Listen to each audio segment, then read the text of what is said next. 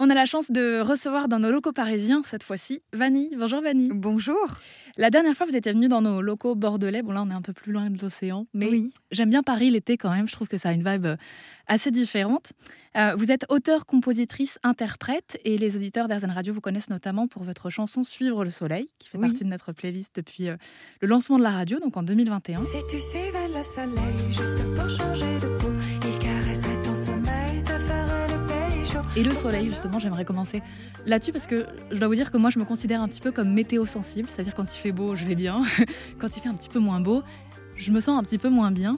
Euh, est-ce que vous, vous avez un rapport euh, particulier aussi avec la météo ou pas forcément?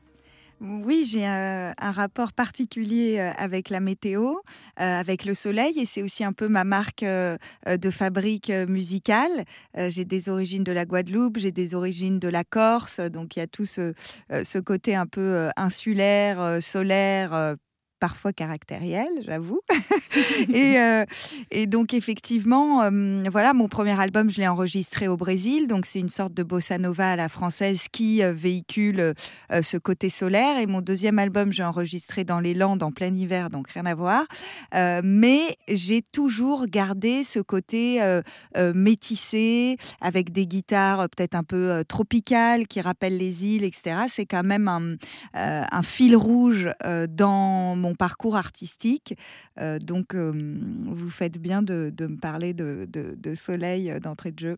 Mais c'est vrai que je trouve qu'il y a de ce que je ressens, j'ai l'impression que vous pouvez dire des choses positives et peut-être un peu moins positives parfois, mais toujours avec, avec un rythme, avec quelque chose qui, qui est entraînant, quoi. Exactement, j'essaye vraiment de faire ça. Euh, c'est une petite euh, recette euh, que j'aime bien reproduire bon, bah, sous, différentes formes suivant le, propos. quoi. Mais en général, oui, j'essaye de toujours partir d'une émotion forte, vécue, ressentie, et ensuite euh, de l'enrober euh, voilà d'une musicalité ou de rythme un peu plus léger euh, mais toujours sur des paroles entre guillemets profondes et en tout cas très honnêtes. Ce deuxième album que vous avez écrit en hiver, oui.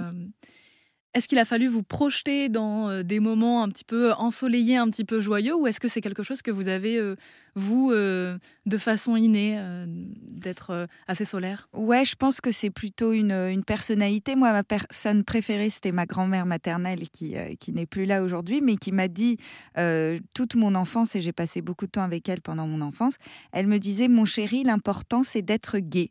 Et c'est vrai que voilà, j'ai ça dans ma personnalité. Après, je suis euh, voilà passionnée de littérature, donc où c'est souvent euh, que des tragédies, euh, voilà. Donc et puis la est la vie est belle, la vie est solaire, mais la vie est aussi tragique. Et quoi qu'il arrive, on va tous on va tous souffrir, chacun à des à des niveaux différents, mais mais en fait, la vie continue, donc toujours sur euh, ce, cette légèreté que peut amener euh, la musicalité euh, sur des mots parfois un peu plombants. Quoi. Mais comment on fait pour être léger? Parce que moi, je discute beaucoup avec, avec des gens de ça. Je travaille dans une radio qui se dit positive. Et, j'aime bien dire que voilà, on ne défend pas le fait qu'on vit dans un monde de bisounours et que tout va bien, parce que ce n'est pas, pas le cas. Mais il y a des gens qui font, il y a des gens qui font des choses, qui essaient d'améliorer notre quotidien. et donc nous, c'est ces gens-là qu'on a décidé de mettre en avant. Mais c'est facile à dire euh, d'être positif et de voir la vie du bon côté, de rebondir et que tout ira bien, etc. Concrètement, comment, comment vous faites, vous? Comment on fait? Je pense qu'il faut avoir euh, des choses euh, qu'on aime et savoir se satisfaire des plaisirs de la vie simples, parce qu'il y en a beaucoup.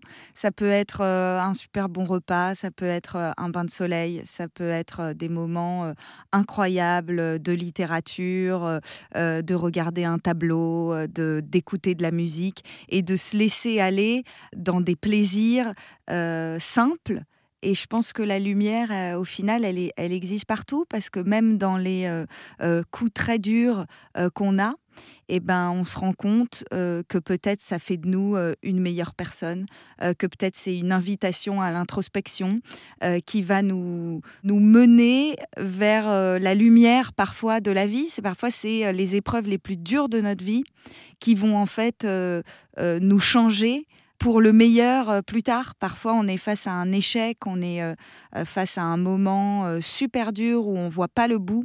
Et en fait, on se rend compte un an après que bah, ce truc-là, c'était peut-être pas pour nous et qu'il y a souvent quelque chose de meilleur qui nous attend.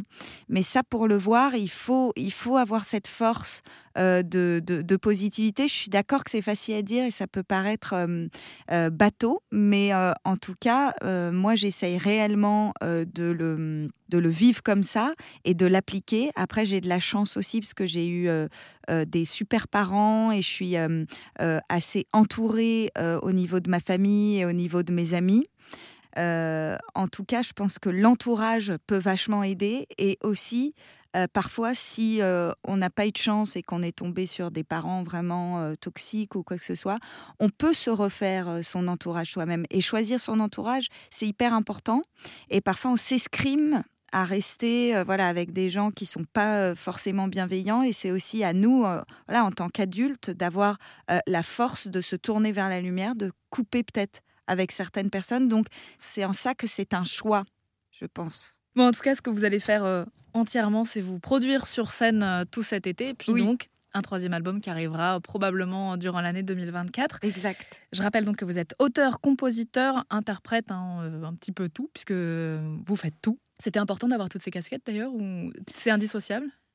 Non, moi je donc j'ai écrit mes deux premiers albums toute seule, euh, vraiment à part euh, quelques quelques collaborations, euh, mais vraiment j'ai écrit le plus gros de mes chansons, paroles et musique toute seule. Et là, c'est vrai que pour le troisième album, j'ai vraiment besoin d'ouverture parce que la création c'est aussi super quand c'est à plusieurs. Donc là, je suis en train de m'ouvrir un peu et de co-composer, de co-écrire. Et c'est vrai que ça fait énormément de bien, ça donne un nouveau souffle.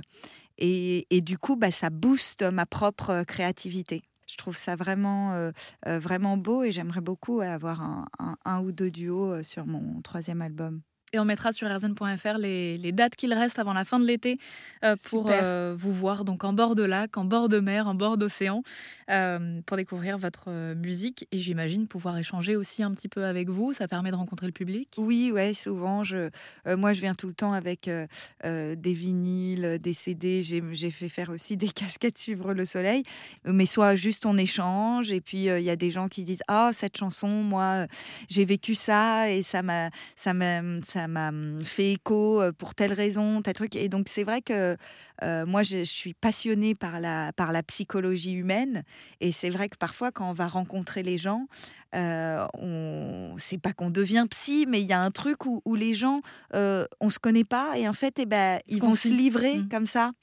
Parce que moi, évidemment, je me livre beaucoup dans, dans, mes chansons. Et donc, souvent, ça, ça crée ça chez les gens. Et, Tout de suite de la proximité, en fait. Ouais, et ça, c'est des moments qui sont, qui sont beaux. Merci beaucoup, Annie. Merci.